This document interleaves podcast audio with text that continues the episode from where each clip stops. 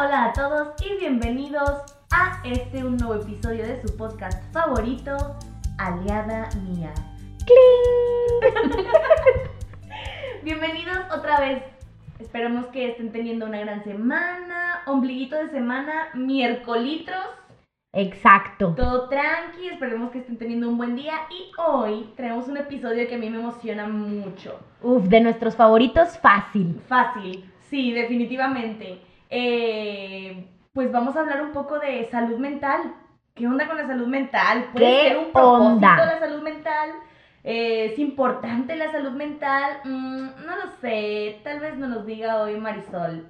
Así que vamos, salud mental con Marisol. Hola Marisol. Hello.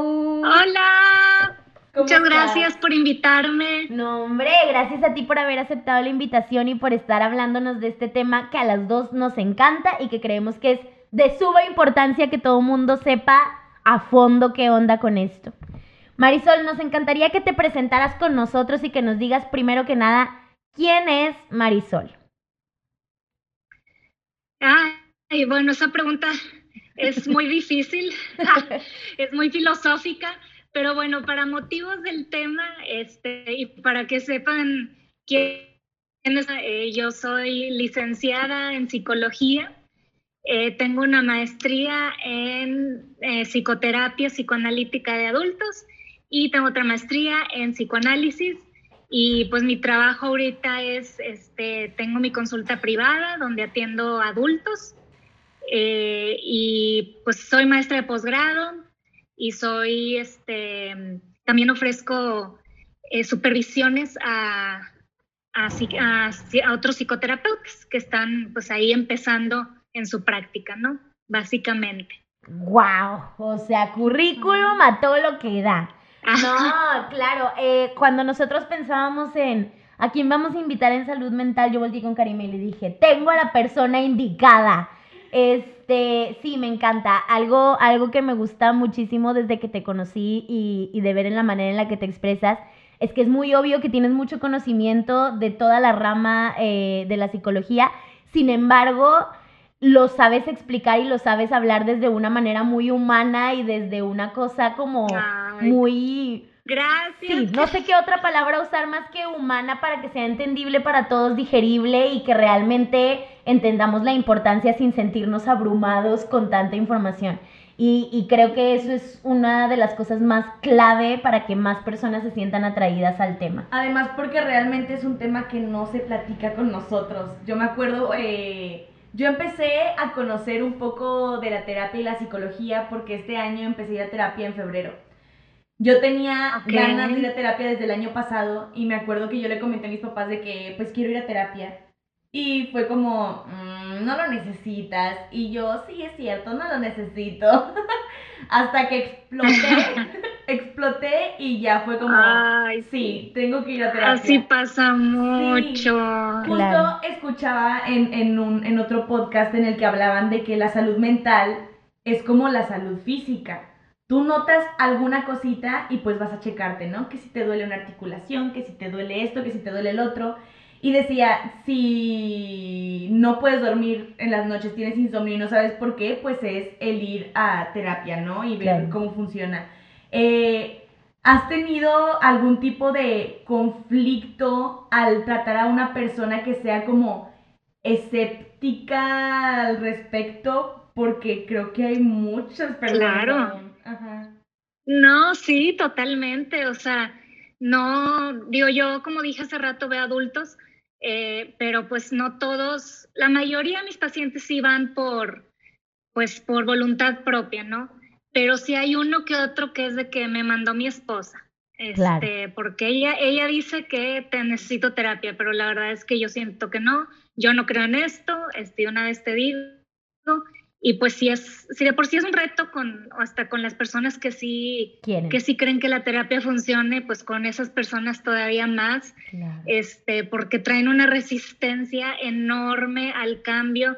Y digo, parte de, de no creer en, en la terapia, que, que se me hace un poco hasta chistoso decir creer, porque pues no es una No religión. es una nada, o religión, sea, claro. pues existe, o sea, no, no hay nada que creer si existe, este, Pero, o sea, bueno, el pensar o el creer que funcione, yo creo que viene de, de, de, de miedos, pues, muy personales, este, de los conflictos personales que uno tiene, que también te da miedo cambiarlos, porque de alguna manera los conflictos que tenemos existen como una manera de defensa. Claro. Este, para, para algo, o sea, nuestro, nuestro yo interno los creó para defenderse de algo, pero al final, pues, nos salió el tiro por la culata y nos sale peor y nos sale la ansiedad. Claro, o que también es, es una especie de miedo a que me digan cosas que no, no quiero saber de mí. O, o sea, hay como muchas cosas, ¿no? Sí, algo de lo que, esto, de esto que mencionas, que cosas que no quiero saber de mí, cuando vas a terapia, pues al principio tú es como, ay, sí, estoy yendo a terapia, pero realmente es incómodo. es incómodo darte cuenta de muchas cosas que dices, ay, estaba mejor sin darme cuenta, pero lo voy a trabajar para mejorar mucho más que si no lo supiera, ¿sabes? Es como un proceso medio extraño de altas y bajas. Exacto. Marisol, cuando, cuando tú comenzaste tu carrera en psicología, ¿ya habías asistido a terapia o ya tenías como una noción de lo que era y cómo fue el empezar sí, ese proceso? Sí, sí, sí. totalmente. Yo creo que por eso estudié eso. Es, es, y de hecho, muchos, o sea, algo muy común entre mis colegas, veo que muchos este, empezaron terapia y luego se animaron a estudiar psicología. Y sí, yo empecé a ir a terapia desde, desde muy chiquita, desde como los 11 años fui un ratito.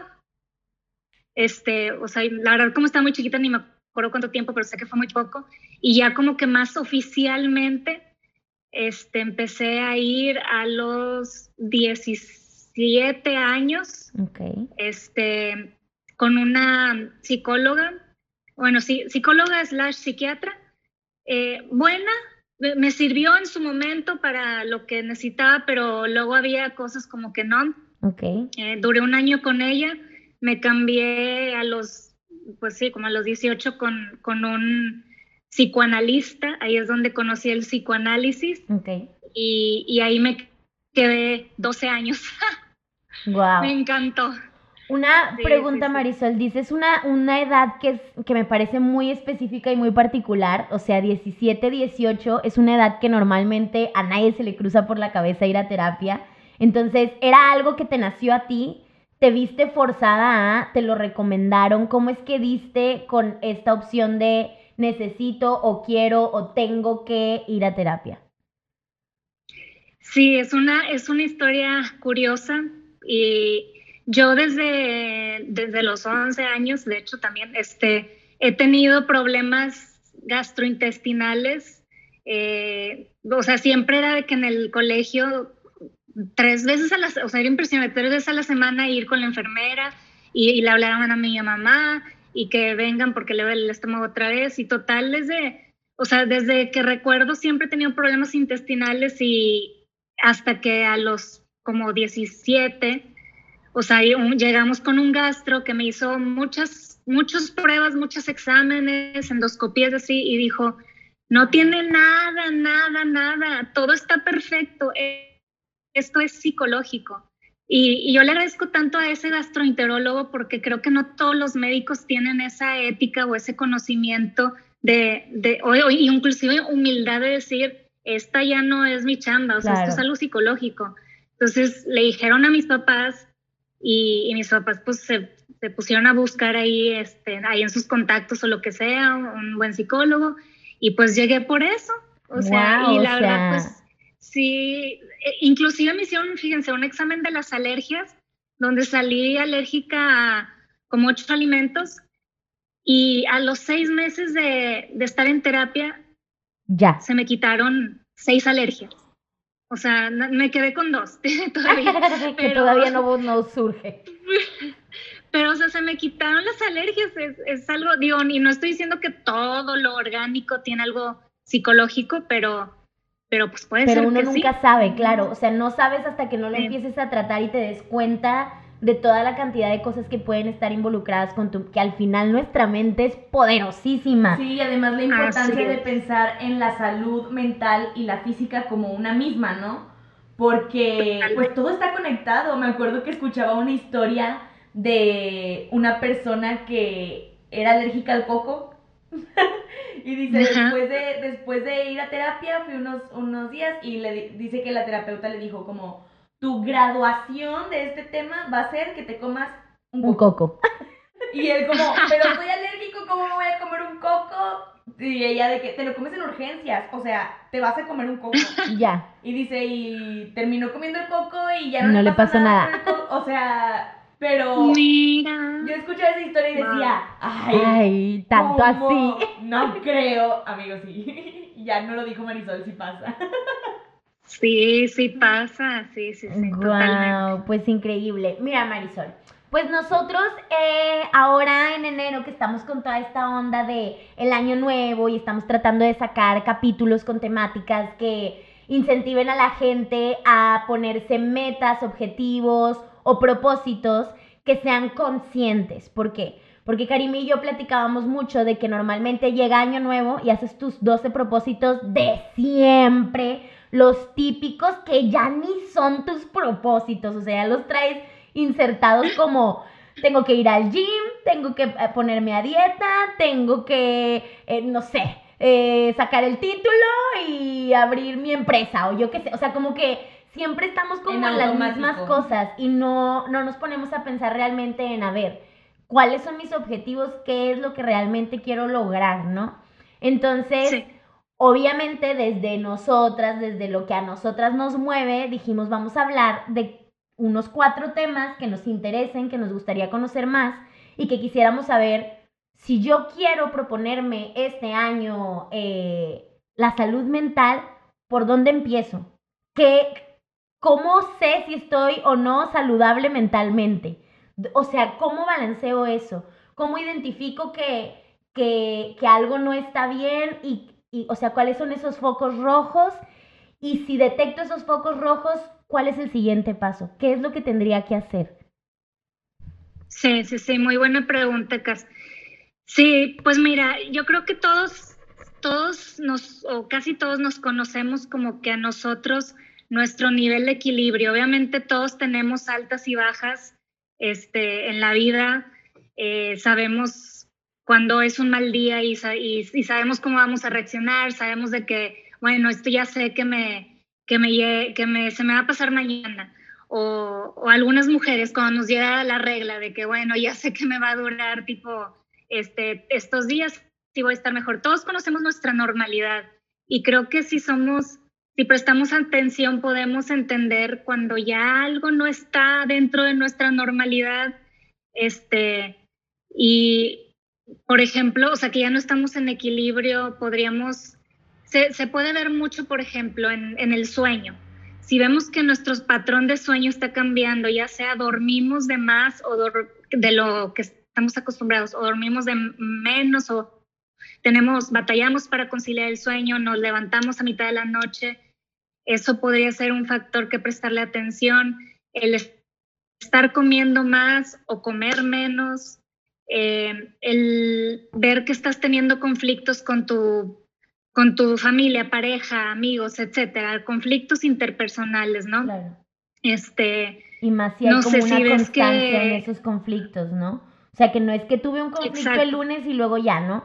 Si ya fue el lunes y luego miércoles y luego viernes y luego sábado, dices, ya, o sea, foquito rojo, algo está pasando. Claro. Sí, sí, sí, uno, o sea, si ya uno ve de que esto es más de lo normal, o sea, esto no está, no está dentro de mi normalidad, yo creo que ahí es cuando uno debe de cuestionarse, este, eh, y como, o sea, platicaba hace ratito Karime que ella tuvo que llegar a terapia hasta que explotó. Lamentablemente, la mayoría es así. Y pues el chiste de lo que estoy hablando ahorita es que traten de no llegar a eso, o sea, porque uno puede decir, ay, pues traigo, traigo insomnio y no he podido dormir bien, ay, pues no, no, no es nada grave. Pero bueno, luego se junta con más cosas y más cosas hasta que explotas. Y pues no, mejor no llegar a explotar, de una vez aprovechar y, y ver qué está pasando. La mayoría, o sea, yo tengo dos tipos de pacientes. Uno son los que sí llegan con ya un trastorno eh, o yo los diagnostico con ya un trastorno de ansiedad, este, una depresión fuerte, pero hay otros que no, que simplemente dicen, no, o quiero conocerme más, porque aparte de la terapia que yo doy, psicoanálisis es mucho de eso, este, o simplemente pues como que estoy teniendo ahí algunos problemitas con mi pareja y quiero ver qué onda, o sea, cosas que no son tan graves, pero los, le, le quieren prestar atención y, y trabajarlos, ¿no? Y si ya detecto yo estos focos rojos, ¿cuál es el siguiente paso? ¿Qué es lo que tendría que hacer? Pues yo les recomendaría eh, primero, creo que, o sea, si sabes de un amigo que ya te platicó que va, que va a un psicólogo y ves que te ha comentado que le gusta mucho, este, que ha o sea, tú hasta tú has visto que, que ha cambiado, cosas así. O sea, creo que lo principal es eh, las recomendaciones, porque ahí te sientes un poco más tranquilo de que ya alguien te está diciendo que, le funcionó. Sí, sí, sí. Que como que ya no es garantía, porque hay un psicólogo para cada quien. O sea, por un, yo tengo una anécdota muy chistosa. Yo, el segundo psicólogo con el que fui, que lista con el que duré 12 años, yo lo amo, este, me salvó la vida y entonces cada vez que amigos me decían de que, oye, me recomiendas a alguien, era de que, con él, con el doctor, con el doctor, porque a, mí me, me, ayudaba demasiado.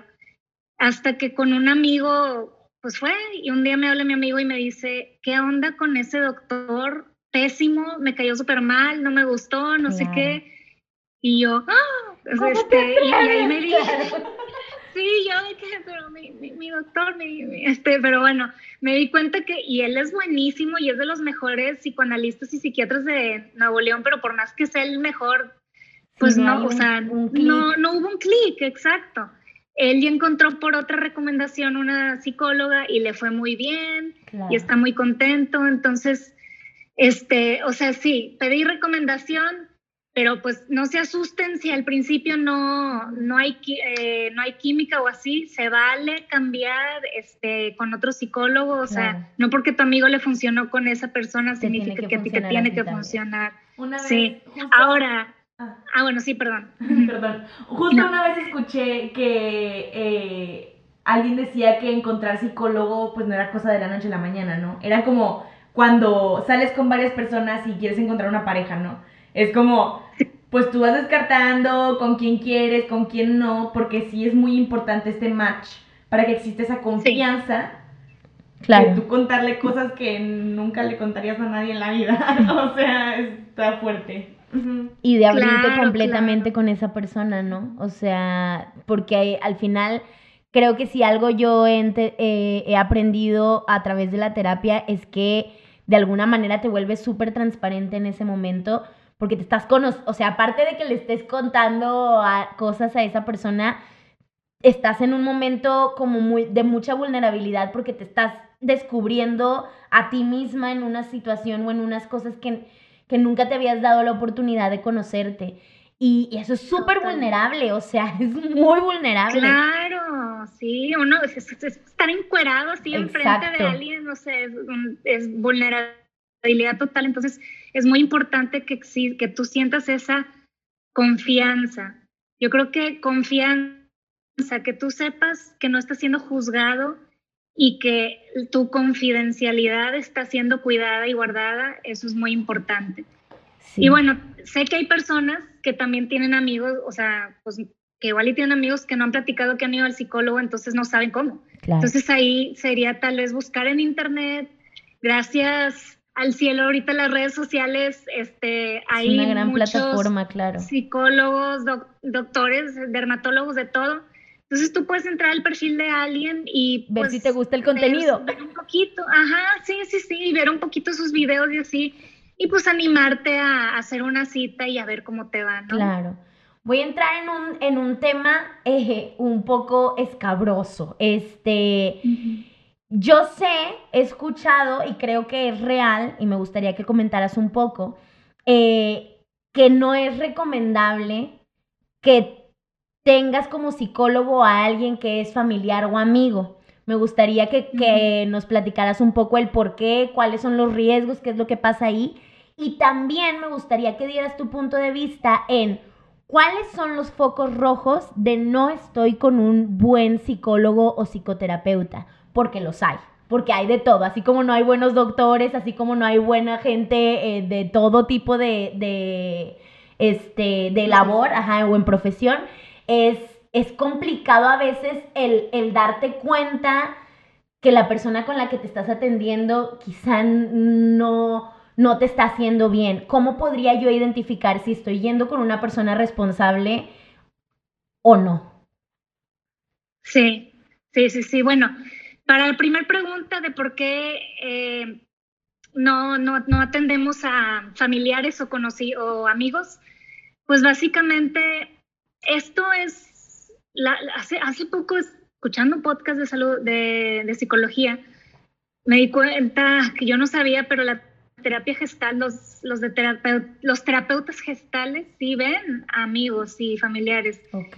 Y, y, se me, y me da mucho la atención. No sé por qué, no, no es mi... Área. No es mi corriente, entonces no sabría decirles por qué sí, pero bueno, les puedo decir porque al menos desde la mayoría de las corrientes no, no, no es lo mejor, este, porque se pierde la objetividad para empezar, o sea, si yo ya te conozco, yo, yo ya tengo una imagen de ti, de quién eres, por las experiencias que hemos vivido. Entonces, eh, no voy a poder ser tan objetivo al momento de, de poder ver qué onda contigo. Este, Y porque aparte que existe un vínculo de, de amistad, de, de, afecto que, que, puede ahí estorbar y, y, no, no ver claro qué es lo que está pasando.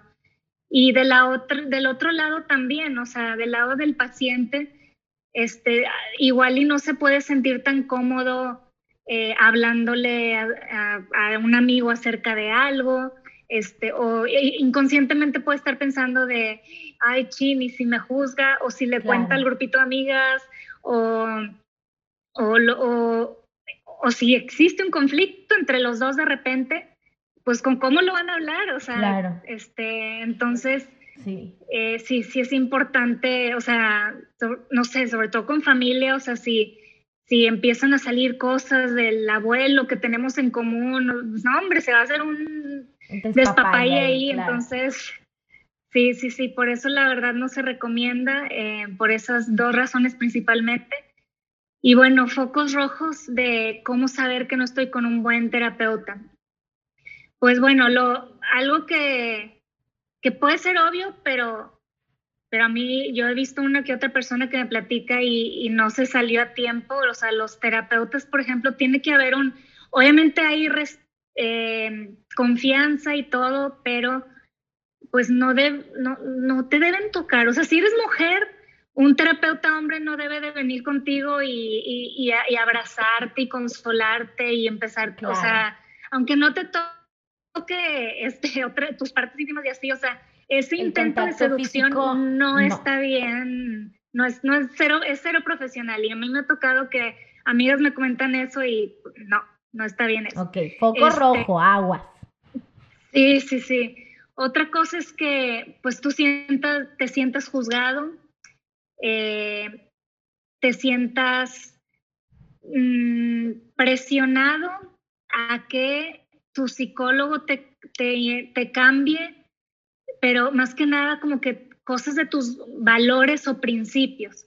O sea, como es por ejemplo tal vez la religión, si tú eres una persona que para ti la religión es muy importante, está padre explorar por qué es importante para ti y pero que ya empieces a notar que te quiere pues, cambiar cuestión, cambiar de religión o que, o que no creas o que, o que sí creas si eres ateo, que te haga hacer que creas, o sea, como que esas cosas no, esas cosas que son muy personales de tus principios, no. obviamente en una terapia se busca pues un cambio, claro, pero no de las cosas tan esenciales como los valores y los principios de uno, ¿no? Okay. Este, otra cosa eh, es que sepas que tu o sospeches que tu confidencialidad fue violada, o sea, este que eso es muy importante que lamentablemente, pues si, si, se hace, otra cosa es que sientas que tu psicólogo no está preparado. Y bueno, me gustaría hablar de algo que se llama resistencia. Okay. O sea, siempre, si, si, si alguien que nos está escuchando o viendo está yendo a terapia y no se siente a gusto, yo lo primero que les recomiendo no es salirse, sino decírselo a su terapeuta. De acuerdo. platicarlo, porque puede haber ahí este, una resistencia, a veces cuando uno se está acercando a un tema doloroso y, y, pues a uno le pone incómodo y al Claro. inconsciente también es de que, ay, ahí viene, ahí se está acercando, entonces uno lo que quiere es huir, porque no quiero, no quiero sentir esa angustia, ese dolor, entonces me invento, me invento cosa. cosas de que ya no puedo pagar o que no, pues tengo, no tengo estos tiempo, compromisos claro. o, ajá, o ya no me gustaste como terapeuta, entonces hay que hablarlo primero, hay De que analizarlo Sí. y, y a ver qué sale. Hubo Y una- así de plano, sí, sí, ajá. Sí, ajá. No, sí, y así de plano, o sea, pues lo descubres que no es una resistencia o lo que sea, sino en verdad, pues sí, no, no estás a gusto o, o simplemente ya ves que ha pasado mucho tiempo y mucho tiempo me refiero a, no sé, un, un año, ocho meses si no has visto cambio, Claro. este, alguno, pues también, ¿no? Hubo, hubo una vez justo que eh, yo hablando con mi psicóloga un día le dije, es que quiero dejarlo. O sea, ya no me gusta estar aquí, no me gusta venir, me da mucha hueva conectarme contigo, genuinamente no quiero. Y le decía que tenía mucho conflicto porque no sabía qué decirle. Llegaba a las citas en blanco, no sabía, sabía que tenía temas que tratar, pero no sabía cómo tratarlos, con qué empezar, qué decirle. Y le dije, la neta, me presionó mucho y me da mucho estrés el no saber qué decirte y llegar a la cita así como, ¿Y ahora? Hola. Ajá, sí, sí, sí. Entonces, eh, el decirlo me ayudó mucho también a ponerme de acuerdo con ella y que ella me dijera, bueno, ¿sabes qué? Eh, ¿Prefieres que sea en lugar de una cita semanal, una cita quincenal? Y yo, ok, podría intentar eso, ¿no? Y se adaptó muchísimo como a, este, a esta cosita que yo traía, pero sé que si no lo hubiera hablado con ella, probablemente yo lo hubiera dejado y no hubiera vuelto nunca más. Claro. Eso sí, es qué bueno, qué bueno que lo hablaste con ella. Tengo también, por ejemplo, tengo un caso muy particular, eh, que obviamente jamás eh, he pensado que sea algo muy terrible ni nada por el estilo, pero ¿qué pasa cuando surge una amistad estando en terapia? O sea, tengo una conocida que empezó a ir con una psicóloga normal y de repente ya era su mejor amiga, ¿no? Y todavía yendo a terapia con ella, o sea, empezó solo como su psicóloga y durante el tratamiento se hicieron súper amigas, pero súper, súper amigas, súper unidas y sigue siendo su psicóloga. Ahí tendría que haber un corte, o sea, tendría que decir, ya nos estamos haciendo tan Sí. amigas que necesito ir con, con alguien más. No debió de haber pasado nunca esa- ese nivel de cercanía, que, que es lo que yo como como cliente, o sea, como yendo con, con una, eh, con una psicoterapeuta o así, tengo, en dónde tengo que poner mi barrera, qué es lo que tengo que cuidar para, para, para no cruzar a lo mejor una cierta raya, o está bien, no pasa nada, solo cámbiate. O sea, ¿qué, qué se hace en esos casos? Pues mira, fíjate que es que yo creo que eso es más trabajo, eso es más chamba del, del psicólogo que del Claro. paciente. O sea, el, porque para que haya una amistad es dos, o sea, es dar y recibir, dar y recibir. Claro, Entonces, o sea, uno, eh, en, el, en el caso de que sería una amistad, sería el paciente obviamente platica cosas suyas, pero entonces también el terapeuta tendría que platicar cosas suyas. Fíjate que exacto. a mí me pasó esto y me peleé con mi, con mi esposo por esto y, ay, no sé qué hacer, eh, pues por tal cosa, Claro. mi perrita, no sé, empiezan las cosas personales y eso no es, no se da en terapia, o sea, el terapeuta sí de repente saca pequeñas cositas de su vida que sabe que le podrían servir al, al paciente. Ok, Este, pero al final de cuentas la terapia se trata del paciente, no que yo ande contando acerca de mi vida. Y, y si pasó que, que eh, una amistad, se formó una amistad, pues es porque lo, lo más probable es que el terapeuta se abrió de más ok. y, y pues ya se formó la amistad. Y claro. yo en ese caso, pues lo que haría sería, pues que, que ya, sí, o sea, referirlo que con otra cambie a otra persona, persona. Entonces sí podría considerarse también un poco como foco rojo el si tu psicoterapeuta o tu psicólogo está empezando como a tener una conexión muy fuerte contigo por contarte cosas muy personales eh, constantemente. Claro. Quizás sí es un foco rojo también de ya, ya no se trata de mí, ya no se trata como de mi crecimiento, sino casi casi como de vamos a formar una relación juntos, ¿no? Ok. Exactamente. Sí, sí, sí, ese es otro foco rojo. Sí, sí, sí. Hubo algo, hubo algo que dijiste, que mencionaste ahorita que hablábamos también de los focos rojos, que dijiste que era importante. A ver si no se me olvida, espera. se me está yendo el, El hilo. el hilo. Eh, que era importante. mm, ¿Qué era importante? ¿Qué es lo que era importante? Este, a lo mejor ahorita te surge. Ahorita surge. A ver, eh, hay otros Trataré esto en terapia. Sí, hay otros dos temas que, que me gustaría que tocáramos un poco. Uno, que nos platicara sobre estas, eh, por ejemplo, no sé si llamarlas enfermedades. ¿Se les llama enfermedades psicológicas? ¿No se les llama? ¿O qué es? ¿O son trastornos? ¿O cómo se le llama a la depresión, la ansiedad? o sea, todo este tipo de cosas que ya son tan comunes. ¿Cómo se les llama? ¿Cómo se identifican? ¿Qué cosas puedo eh, empezar a identificar en mí de a lo mejor tengo esto o qué cosas dices? Tranquilo, o sea, no, lo ti- no porque me muerda la uña quiere decir que ya tengo ansiedad, ¿no? O no por esto o por el otro. Como en dónde está la rayita de, de a lo mejor sí lo tengo, a lo mejor no lo tengo. ¿Cómo se les llama? Y si realmente son tan comunes como se dice, o sea, realmente ya como sociedad hemos llegado a un punto en el que la manera en la que vivimos nos está afectando a tal punto que el qué por ciento tenga este tipo de, de Trastornos Sí. se llaman, ¿no? Sí, sí, sí. Sí, sí es, sí es correcto decirle trastorno o enfermedad. Este, digo, la verdad, eso es lo que son. Y, pero bueno, por ejemplo, en el caso de la ansiedad es un poquito diferente, porque hay una ansiedad que es parte de la vida y hay otra que es ya trastorno de ansiedad. Ok, Este, entonces, trastorno de ansiedad es cuando ya la ansiedad, no, que podría ser normal, se da, pues ya, ya se da más veces, o sea, cada vez más en tu vida, ya te, te das cuenta que hasta está, te está impidiendo funcionar un poquito en tu vida desde social, trabajo, pareja. Este, yo creo que ahí está la línea entre decir que, que pudiera ser normal y no. Digo, como quiera, pues lo importante es ir a terapia para también que, que el psicólogo o el psicoterapeuta sepa, o sea, co- él sabe distinguir mejor, Claro. Pues cua- cuando es algo ya un trastorno o es simplemente no, pues fíjate que estás triste porque eh, pasó esto, pero no, es, no, estás de- no tienes un trastorno depresivo.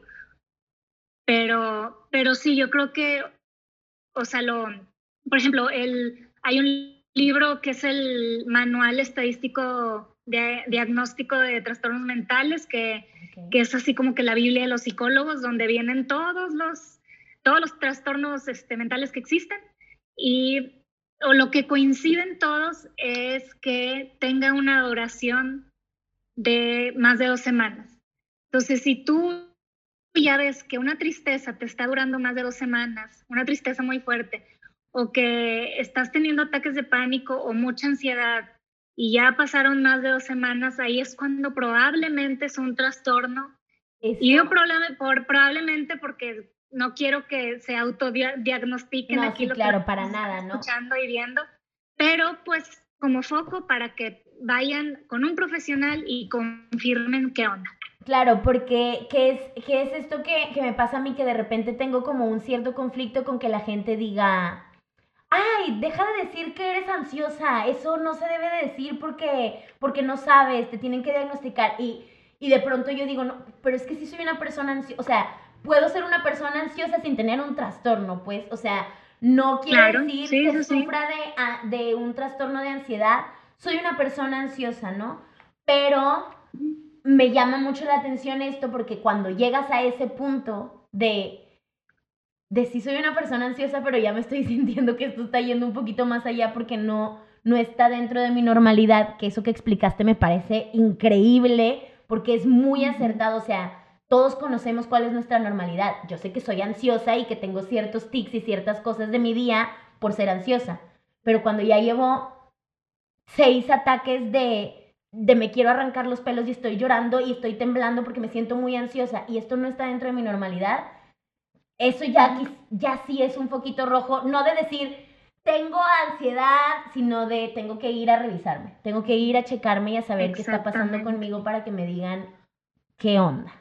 Justo, justo ahorita estoy pensando, al inicio, cuando empecé mi terapia con mi psicóloga, eh, ella me comentó, yo no te voy a diagnosticar nada. Ella me dijo de que yo no te voy a decir, Karime, tienes, porque yo llegué diciéndole, tuve tres ataques de ansiedad en un fin de semana. Y, o sea, por eso estoy aquí, ¿no?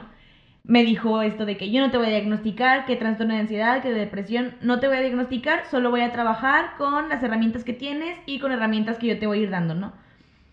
Eh, existe como algún tipo de ¿O cuáles son los pros de trabajar sin diagnosticar a un paciente y los pros de trabajar diagnosticando al paciente? Sí, sí, sí, fíjate que eso es algo, eso es todo un dilema en la comunidad de los psicólogos, porque hay de todo. Este, hay psicólogos que sí están en contra de decirle, o sea, sí diagnostican, pero para ellos, como que para mis apuntes, para, para yo saber cómo manejarlo, hay psicólogos que sí le dicen a todos sus pacientes qué onda. Hay, ahí depende, este, yo en lo personal, en mi profesión y en mi práctica, yo sí digo el diagnóstico de algunas cosas, no de todo.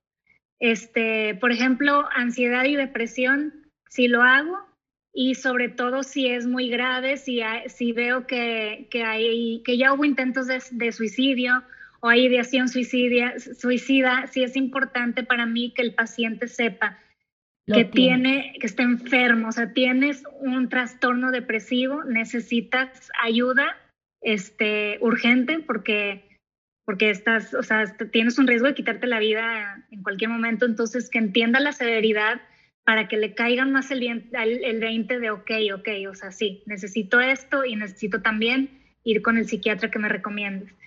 Y hay otros, eh, no sé, trastorno bipolar también es muy importante este, que sepan, que, porque, también brinda un alivio hasta cierto punto el saber de que, ok, o sea, se tiene nombre lo que yo tengo. Claro. Este, no, eh, sí, nombrarlo.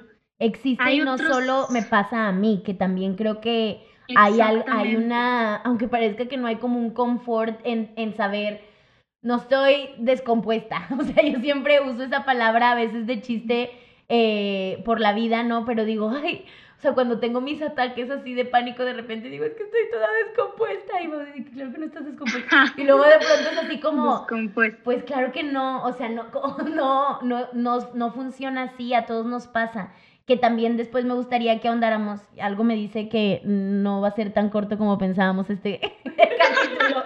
Ya sé, está bien, bueno. Porque sí me gustaría ahorita que ahondáramos un poco en la onda de el medicamento. Cuando sí, cuando no, ayuda, no ayuda, es verdad. Y un poco en que puedo cambiar de mi estilo de vida para tratar de evitar llegar a esas cosas. Aparte de ir a mi terapia, ¿Qué es esto que a lo mejor no me he dado cuenta que estoy haciendo en mi día a día que me va a afectar? Ok, Marisol, entonces sí, nos gustaría saber un poco cuáles son estas enfermedades más comunes. Si hay algo que yo puedo hacer en mi vida diaria para reducir la posibilidad, o a lo mejor no hay y dices, no tiene mucho que ver con, o sí tiene que ver, qué cosas comparten normalmente la mayoría de, de las personas que llegan con este o aquel trastorno que dices, sí, es un patrón y si no hicieran tanto esto o si no se cargaran tanto de esto, de lo que sea, podrían mejorar. Sí, sí, sí. Bueno, pues las enfermedades eh, mentales más comunes son depresión, ansiedad y adicciones. Este, adicciones me refiero, incluyendo, incluyendo el alcohol. Este, esas tres y bueno, tal vez como cuarto lugar este trastorno bipolar. Okay. Y, y bueno, ¿qué hacer para prevenir? Ahorita que dijiste, o hay cosas que de plano no, eh, o sea, hay, más bien hay veces que de plano, por más que uno haga algo, pues pues da, pues sí, también puede pasar. Claro. Este, digo, todavía no se sabe así con precisión si las enfermedades mentales son, o, o sea, si hay algunas que son totalmente... Eh, Preventivas o no. Orgánicas. Claro. Sí, sí, sí, o genéticas. O sea, se sabe, por ejemplo, que el alcoholismo tiene una carga genética, pero, pero te, le puede dar a tus hijos, o sea, si tú eres un alcohólico, le puede dar como no le puede dar a tus hijos. O sea, no es una garantía. Pero entonces por eso, por esa carga genética que hay, puede ser que por más que hagas cosas, pues, pues te toca. Por ejemplo, el trastorno bipolar.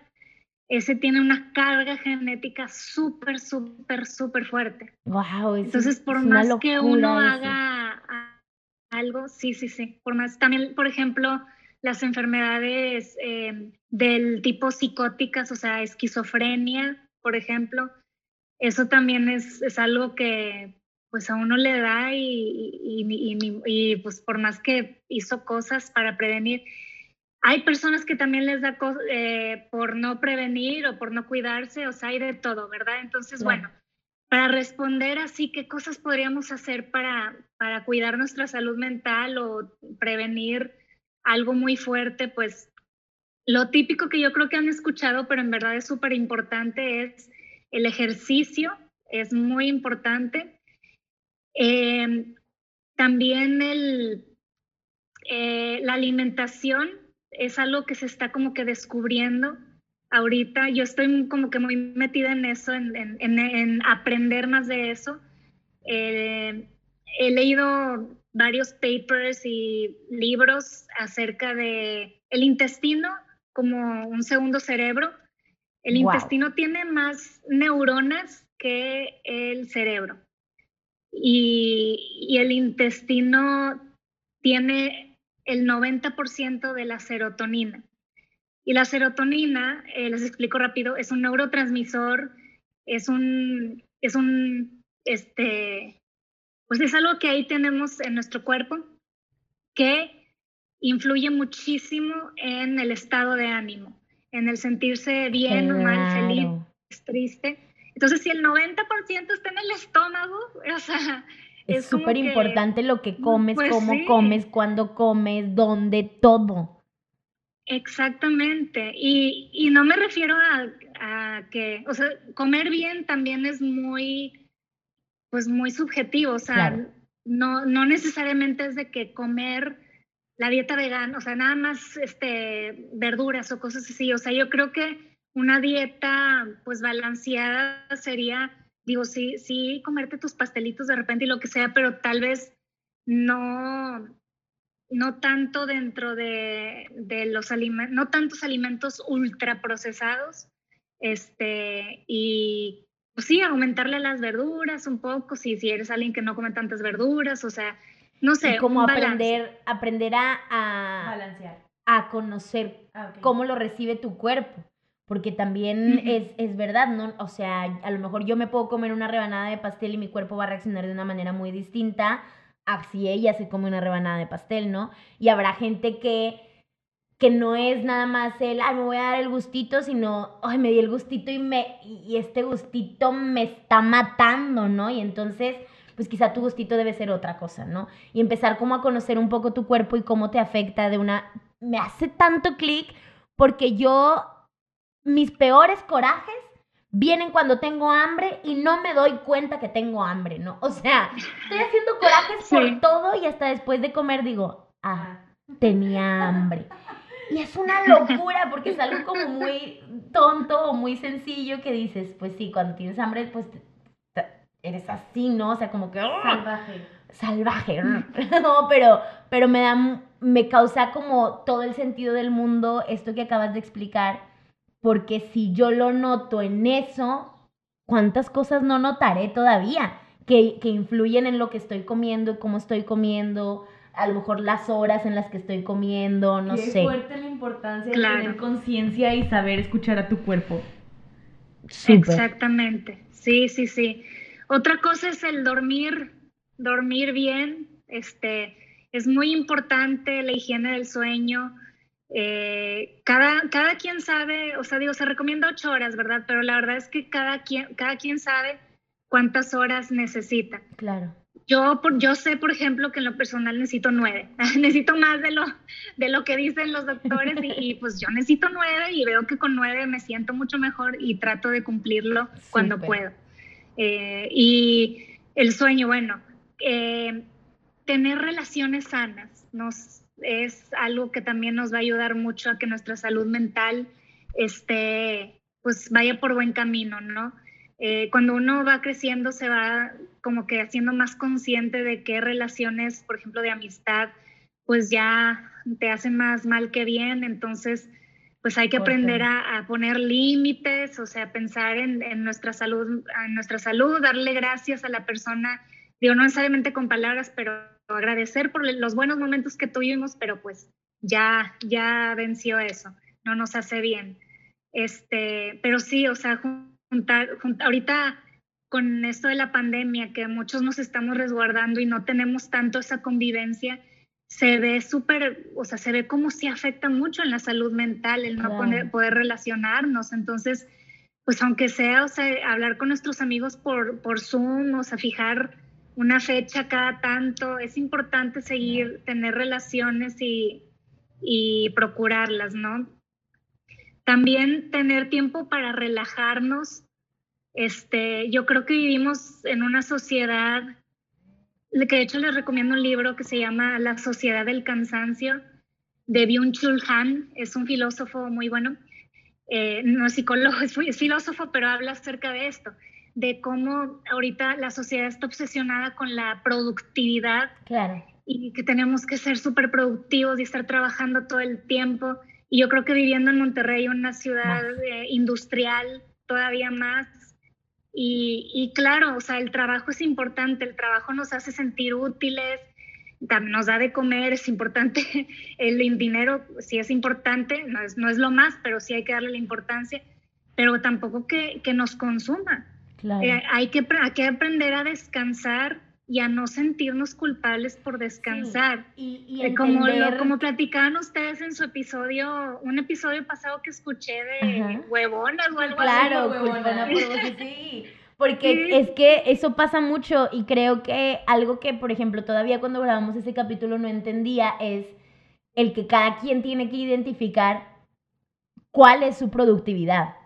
O sea, para mí, ¿cuál es mi productividad? Ok, si yo cumplo con mis clases, si yo hago esto, si tengo esto listo e-, ese día, fui productiva. Entonces, ya no necesito estar en friega el resto del día, así como, ¿qué otra cosa hago para ser productiva, no? Y, y, eso es muy importante porque lo que es ser productiva para mí no va a ser lo mismo de lo que es ser productiva para ti. Entonces, creo que también, creo que extrañamente todo lo que hemos dicho, la alimentación, el ejercicio, el sueño, todo es mucho de escuchar a tu cuerpo y conocerte a ti mismo. ¿Y cómo vas a conocerte a ti mismo mejor que nada? Yendo a terapia. O sea, así es. Es que parece que es comercial, pero no lo es. O sea, es muy cierto porque hasta que vas a terapia y empiezas realmente a conocer tus demonios, todo lo bueno, malo, feo, terrible, perfecto, todo, todo, todo sobre ti, es cuando empiezas a hacer sentido en quién realmente eres. Oh, justo me acordé de lo que me olvidé hace como 30 minutos. Ay, qué bueno. Aprovechar antes de que se vaya. Sí, antes de que se vaya otra vez. Este, justo me acordé de que se va. Se va. se va otra vez. Justo me acordé de que este eh... es broma, ¿verdad? no, no, no, no, no. Oh, no tenía la punta de la lengua. No puede ser. Ay, no Acabo, estábamos hablando de la productividad, de conocerte, ir a terapia es conocerte a ti Ah, ya me acordé, ya me acordé. Algo que dijiste de que eh, el psicólogo o el terapeuta con el que estés no te va a cambiar tus valores, no te va a cambiar esto. Tus principios. Tus principios. Sí vas a cambiar, pero el psicólogo, algo que he notado yo mucho, es que te da las herramientas para entender y, e identificar esas cosas que quieres empezar a cambiar. Él no te va a decir, a lo mejor te dice de que es que hay que poner límites, ¿no? Pero tú sabes en dónde poner tus límites, hasta dónde poner tus límites, bla, bla, bla, ¿no? Como, es como una guita y tú vas como viendo que cambias, que no, no puedo creer que Sí. casi se me olvidó otra vez. Ya Qué sé. pena. Oye, Marisol, ¿y qué onda con la medicación? ¿En qué Sí. momento? ¿Hay alguna alerta roja también si de repente voy a terapia y el primer día me dijeron, ten estas pastillas?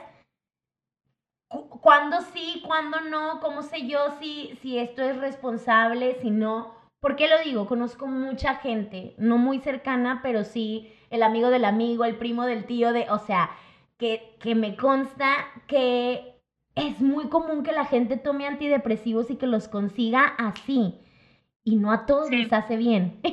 Entonces, También, también hay como que mucho estigma en, en el hecho del medicamento. Yo me acuerdo cuando empecé a ir a terapia, mi mamá una de las cosas que me dijo fue, nada más no aceptes, no quiero que andes tomando pastillas, no quiero que andes tomando esto. claro, Yo entonces, pensé, si me las va a dar, me las voy a tomar. O sea, no Sí, sí, lo sí. pensé, no se lo es dije. un medicamento recetado. Ajá. ¿Cuándo sí, cuándo no?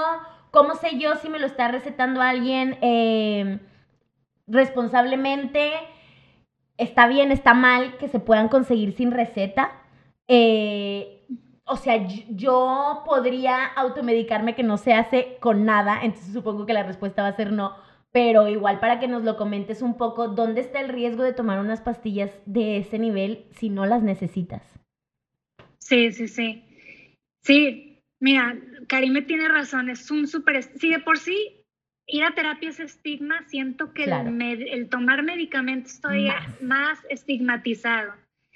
Y, y yo soy una psicóloga que no estoy eh, en contra de la medicación, este, pero tampoco soy de las que recurre luego, luego. O sea, depende mucho, depende muchísimo de cada quien. O sea, y de cómo esté eh, la situación, el, el nivel de trastorno, o sea, eh, hay enfermedades con las que se puede trabajar nada más en terapia, hay enfermedades que no, por ejemplo, una depresión. Hay depresiones que con terapia se curan y se trabajan y, Claro. y súper bien. Y hay depresiones que no, que a veces sí se necesita la ayuda de los antidepresivos. ¿Y cómo saber si, si o sea, como paciente, si, si el psiquiatra, este, bueno, para empezar, ningún psicólogo les debe de, De recomendar. de- o sea, los, psicó- los psicólogos no, no tenemos este, cédula ni, no, no es legal que nosotros andemos recetando medicamentos. Súper este, importante. Sí, solamente un psiquiatra.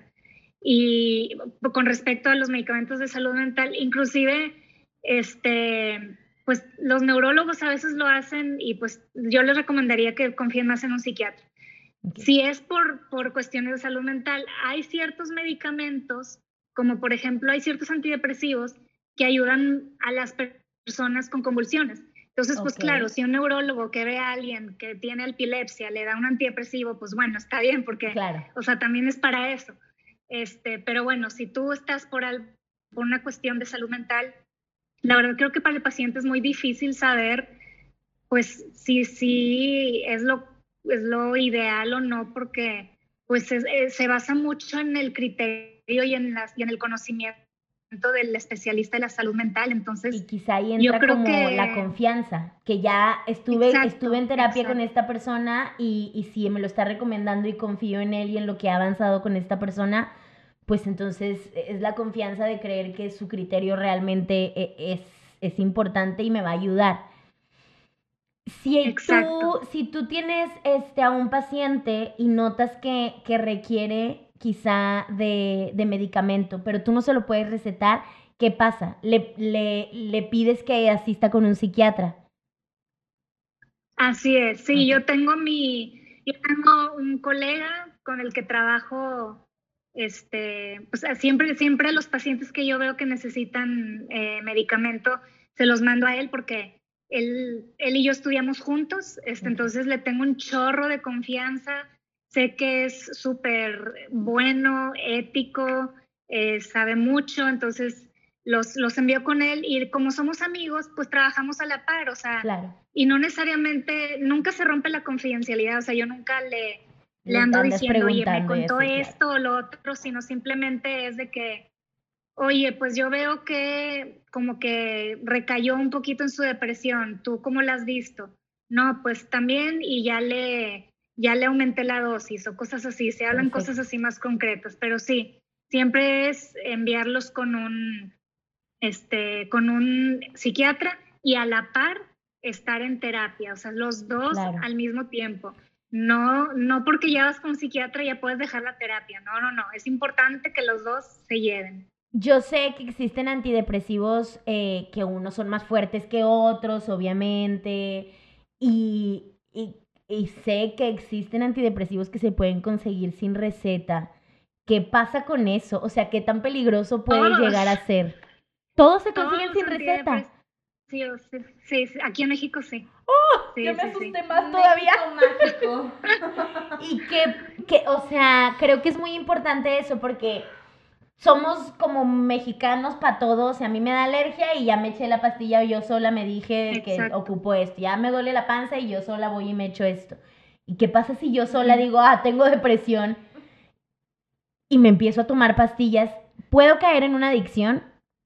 ¿Qué es lo que puede pasar de gravedad si no estoy yendo a terapia y sola me estoy autorrecetando este tipo de pastillas? Sí, pues la verdad sí, sí puede ser peligroso, este, porque, bueno, cada, hay diferentes tipos de antidepresivos, por ejemplo, hablando de los antidepresivos, y cada uno tiene sus efectos secundarios. Okay. Eh, unos, unos más que otros. Hay unos bien nobles que, y, pero hay otros, este, que, que por ejemplo, las primeras dos semanas puedes traer náuseas, Ay, tocaron la puerta. Náuseas, eh, dolor de cabeza fuerte. Claro. Eh, entonces, si tú te empiezas a automedicar y empiezas a sentir todo esto, y luego, bueno, también, o sea, ni, te puedes empezar a hacer daño, a meter más, este, como síntomas físicos que no necesitas, y luego, no todos los, cuando alguien está tomando medicamento psiquiátrico, es muy importante que cada vez que va al doctor para cualquier cosa, hasta para una gripa, le diga. Porque se, hay medicamentos que se interponen entre sí. Por ejemplo, los antidepresivos no se deben de mezclar con jarabe de la tos. O sea, o que el jarabe de la tos lo ves como algo X, o sea, pero no, no se, no se deben de mezclar. O sea, no es una mezcla buena entonces, es, es, es importante, y pues si tú te andas automedicando, ni sabes, y te andas, luego te, te, duele algo y te tomas otro medicamento para lo otro. Estoy y tan te, preocupada ahora porque se consiguen sin receta. Yo sabía, pero pensé que algunos se conseguían sin receta. Saber que todo eso es, un miedo grandísimo. y, y es todo un tema, ¿eh? Después ojalá tengamos una conversación con respecto a esto específicamente, porque me, llama mucho la atención cómo está entre un no quiero tomar medicamento porque no estoy loco o no sé, a aún voy a tomar medicamento aunque no me hayan dicho que tenga que tomar medicamento. Y, o sea, ay, qué terrible, súper, súper complicado. Wow. Sí. no, no, no se automediquen, No, sí, no lo hagan con nada, nada. pero menos con este tipo de medicamentos. Qué fuerte. Este, wow. No, y aparte, o sea, los, los medicamentos cuando, cuando ya se dejan de tomar, hay un proceso de destete, se le llama. O sea, no sé, un, un, medicamento no se puede dejar de tomar de la noche a la mañana. Se, se, empiezan a bajar las dosis poquito, poquito, poquito, poquito, porque el cuerpo no aguanta que de un día para el otro ya... Lo o, digo, si se te olvida un día el antidepresivo, no pasa, o sea, no, no es gran eh, no pasa nada, pero o sea, si ya el cuerpo de repente tiene tres días sin recibirlo, pues, o sea, sí, sí se saca de onda y sí puede... claro. Y existen síndromes así muy fuertes donde si llegas hasta el hospital, sí puedes llegar hasta, hasta la muerte. Entonces sí, sí es muy peligroso este, tú automedicarte. Uy, wow. Oye Marisol, y ya hablamos de esto de que un psicólogo no te puede recetar eh, ningún tipo de, medicamento, que eso lo hace un psiquiatra, pero también está el psicoanalista, el psicólogo, psiquiatra, psicoterapeuta, psico bla bla bla, hay un montón. Sí. nos gustaría un poco que nos platicaras como la diferencia, eh, con quién podemos acudir en caso de que... De qué o qué. Ajá. Todo. Un poquito. Sí, pues, bueno, pues sí, este, para distinguirlos, así básicamente es... Ay, disculpen si mi perrita se escucha, pero es que... no, hombre, no pasa nada. De hecho, se escucha bien leve, súper poquitito, sí. sí ok. Bueno, este... Eh, es que ya se escucha Está reclamando tu atención. Ya te fuiste mucho tiempo, mamá. Ay, no, es que tocaron el timbre y se vuelve loca, pero bueno. Eh, el psicólogo es, estudió la licenciatura en psicología.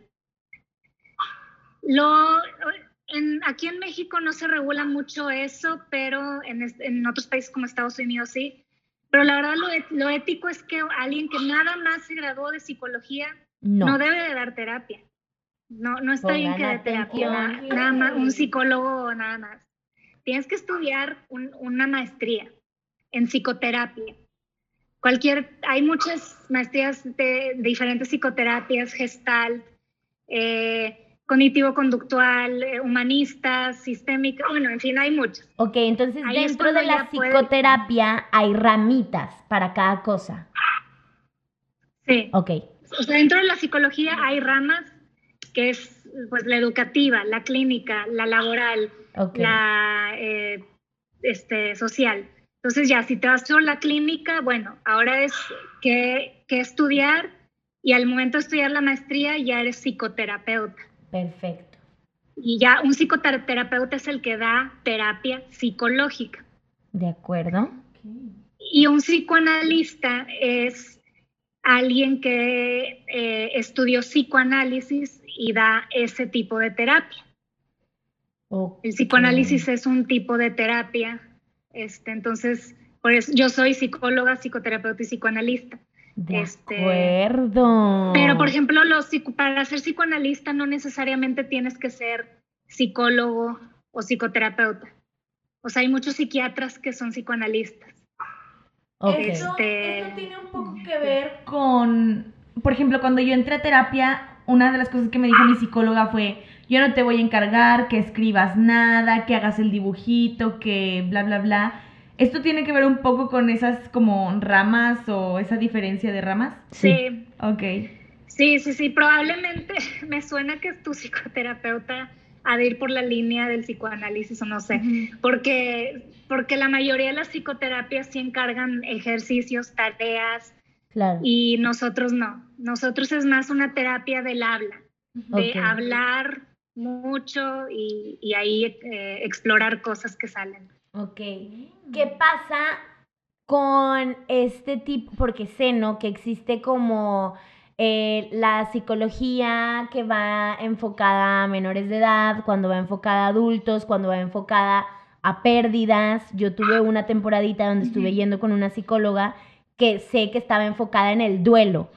¿Cómo, o sea, dónde está? ¿Qué es lo que tengo que hacer yo como psicólogo? ¿Qué es lo que tengo que estudiar? ¿A dónde voy? ¿Qué me que me garantiza que, no sé. ¿Cómo te especializas en niños, en adultos, en... Eh, ¿Existe una especialización o es solo como... Como yo quiero. Sí, no, no, no, pues sí, sí, sí hay, hay, especialidades para todos. O sea, por ejemplo, yo no trabajo con niños. Los amo con todo mi corazón, pero por lo mismo que los amo tanto, no trabajo con ellos, porque siento que no podría, o sea, no, no podría ver un niño sufrir. Este, entonces yo dije, voy a estudiar la maestría en psicoterapia de adultos. Y, donde yo estudié está la maestría en psicoterapia de, niños y adolescentes. Y también hay maestrías eh, de en pareja. Entonces yo no puedo ver pareja porque yo no he estudiado este, una maestría en eso. Okay. Por ejemplo, si, si veo duelos, ¿por qué? Porque eh, dentro de la preparación del, de, de, de, estas dos maestrías, pues se ve, se ve en las pérdidas y se ve cómo se maneja a alguien unas pérdidas. También existe algo que se llama eh, tanatología, que es un poquito más específico en la cuestión de las pérdidas y de los duelos. Yo tomé un diplomado en eso, entonces eso me ayudó a complementar un poquito más. Entonces, que por ejemplo, puede venir. ujú. sí podría venir de una decisión tuya de que sí, soy psicoanalista y podría haber un montón de cosas, pero prefiero centrarme en el duelo. O sea, si tú tomas esa Sí. decisión, lo puedes hacer. Sí, Claro. va. sí, sí, sí. Pero si me centro, me tengo que preparar. O sea, Claro, claro. O sea, sí, sí, sí, no nomás Sí, de que, pues, que porque quiero. Mañana empiezo a tratar duelos. No, Claro. Ajá. Perfecto. Claro, claro, sí, sí, sí. Súper interesante. Bueno, aquí ya dimos tips para quienes quieran cuidar su salud mental, para quienes estén empezando a ir a terapia, para quienes quieran estudiar psicología, para, para todo. Para todo. Ya sé. ¿Nos faltó alguno que nos hayamos saltado o si vimos to- todo lo de psicología, psicólogo, psicoterapeuta, psicoanalista, psico todo? Pues sí, yo creo que sí. O sea, y bueno, y el psiquiatra es el que, pues el que estudió medicina y después se especializó en psiquiatría y pues medica. Algunos dan terapia, este, si es que estudiaron la alguna maestría en, en psicoterapia o lo que sea. Hay otros que dicen, no, yo prefiero nada más medicar y pues está bien, o sea, pero sí, básicamente existe eso. Fíjate cómo nos abre los ojos esto de que es medicina. O sea, no es que hagas tus cuatro años de psicología y ya puedas tener tus pacientes todas las semanas. Es medicina y requiere muchos estudios. Supongo que habrá veces en las que se estén actualizando cosas y siempre la importancia de entender que la salud mental es medicina también. Y es igual de importante Claro. la ética, la preparación, todo. Todo. Sí, sí, sí, Wow. totalmente. Mil gracias, Marisol. Vamos a pasar a tus preguntas. Como en todos los capítulos, hacemos tres preguntitas. Que ya quiero saber las respuestas.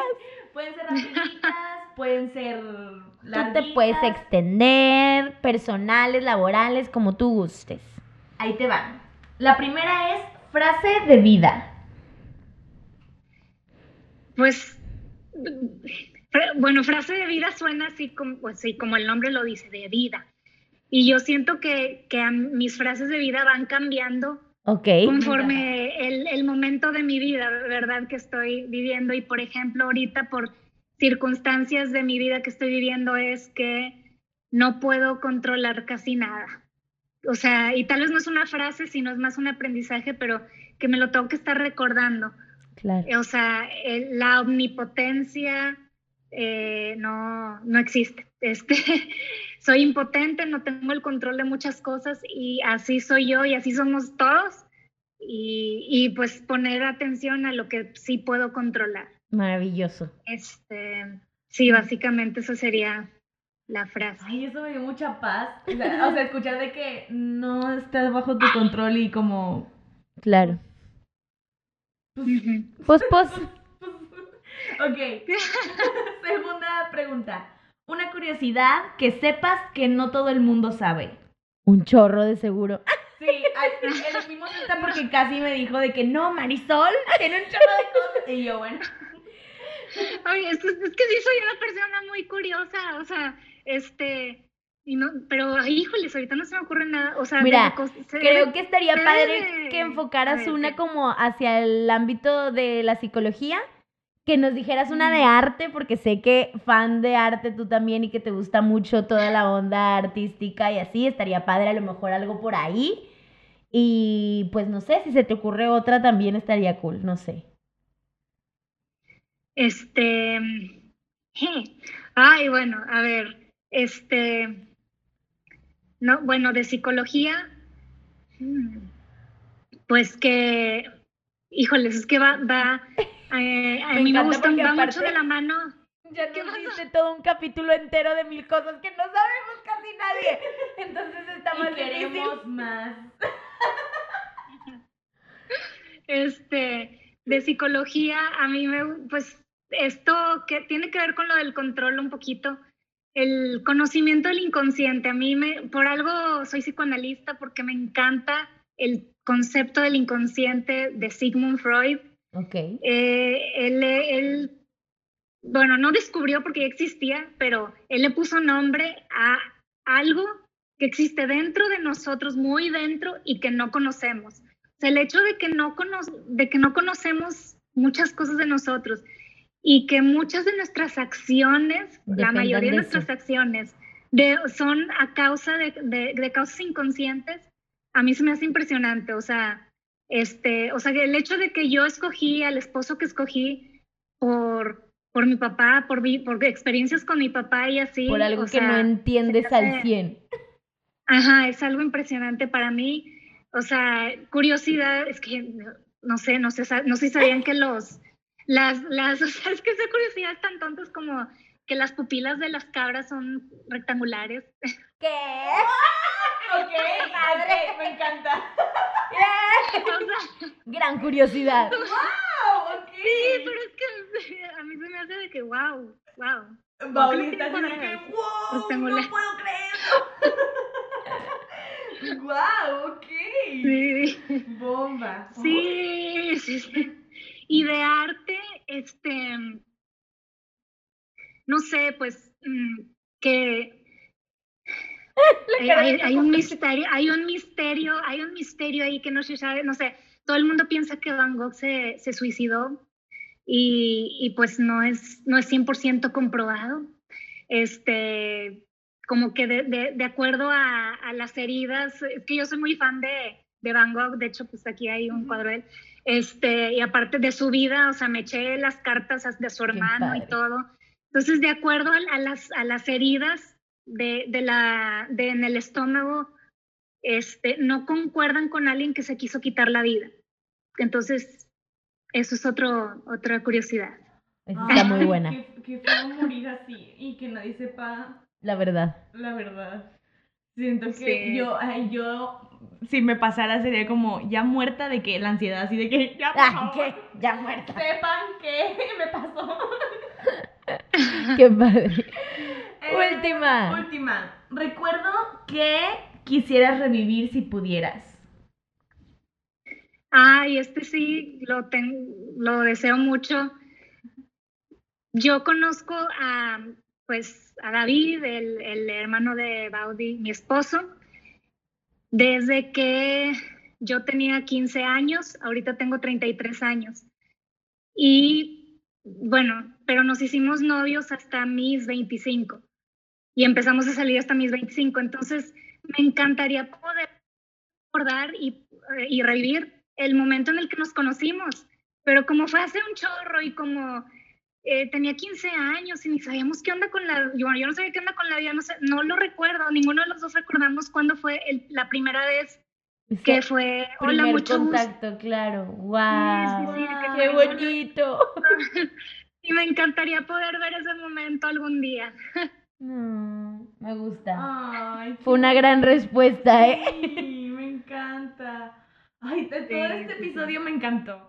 yo estoy así de... Nótese por la extensión del episodio. Sí, una Esperemos que les guste. No, sí, estamos encantadas. Dijimos 30 minutos ya. Bye.